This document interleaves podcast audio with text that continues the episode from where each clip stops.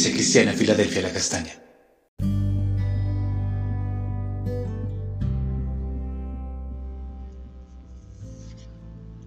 Amada Iglesia, buenos días. El Señor les bendiga.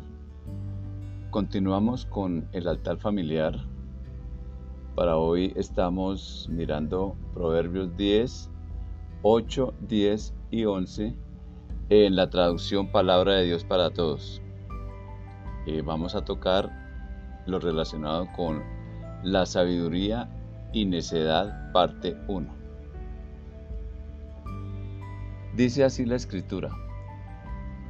El sabio obedece lo que se le manda. El necio no para de hablar y se mete en problemas. El que guiña el ojo causa problemas. El que habla sinceramente trae la paz. Las palabras del justo son fuente de vida, pero la boca del perverso solo oculta violencia. La sabiduría de Proverbios tiene que ver con, con cosas prácticas de la vida y aborda temas del día a día para toda persona.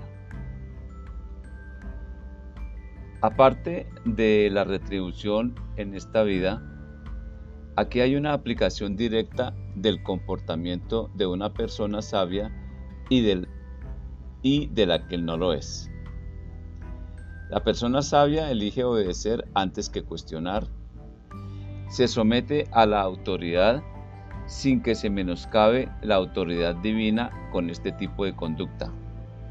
Es decir, todo lo somete a un juicio porque la sabiduría le lleva a juzgar todo. Tiene el conocimiento para hacer una buena elección. Sus palabras son blandas, apaciguan en momentos críticos. Sus intervenciones consideran los motivos de las acciones y no se paran en las consecuencias solamente. Por tanto, su sinceridad construye paz. Esto hace que la persona espiritual acerca de la cual la escritura afirma sea una persona capacitada para manejar con prudencia los asuntos de su vida e impactar su alrededor. Dice así Primera de Corintios 2, 14, 15. El que no es espiritual no acepta lo que viene del Espíritu de Dios porque le parece una tontería no puede entenderlo porque eso tiene que juzgarse espiritualmente. En cambio, el que es espiritual puede juzgarlo todo, pero a él nadie lo puede juzgar. Quien cuestiona de forma continua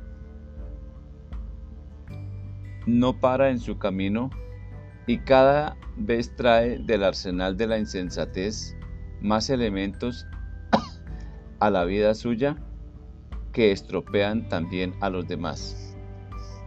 Hay una puerta abierta en este lugar para ser espiritual y tener una vida coherente con la sabiduría de Dios. Vamos a orar en esta mañana. Amado Dios, te damos gracias Señor porque tú has colocado a nuestra disposición, Señor, nos has cubierto mejor con tu misericordia. Y dentro de esa misericordia, Señor, hablamos en lo espiritual, eh, aparte de nuestra lucha diaria con la vieja naturaleza, Señor, hablamos cosas espirituales porque lo espiritual trasciende a lo natural, Señor. Gracias por darnos esa bendición, Señor de que nosotros podamos tener una palabra blanda, acorde, una palabra apropiada para momentos difíciles en que las personas puedan estar airadas, en que las cosas se han salido de control. Señor, nos has dado palabra para eh, aconsejar, Señor, palabra de ciencia, palabra de sabiduría, Señor Gracias por esos dones, Señor, de inspiración que tú nos das, Señor. Gracias por toda la palabra tuya, Señor, que edifica y prepara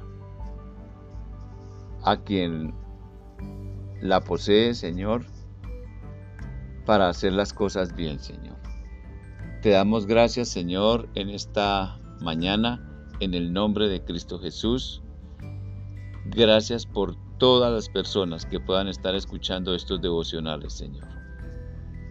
Dios les bendiga, amada iglesia, y feliz resto de día.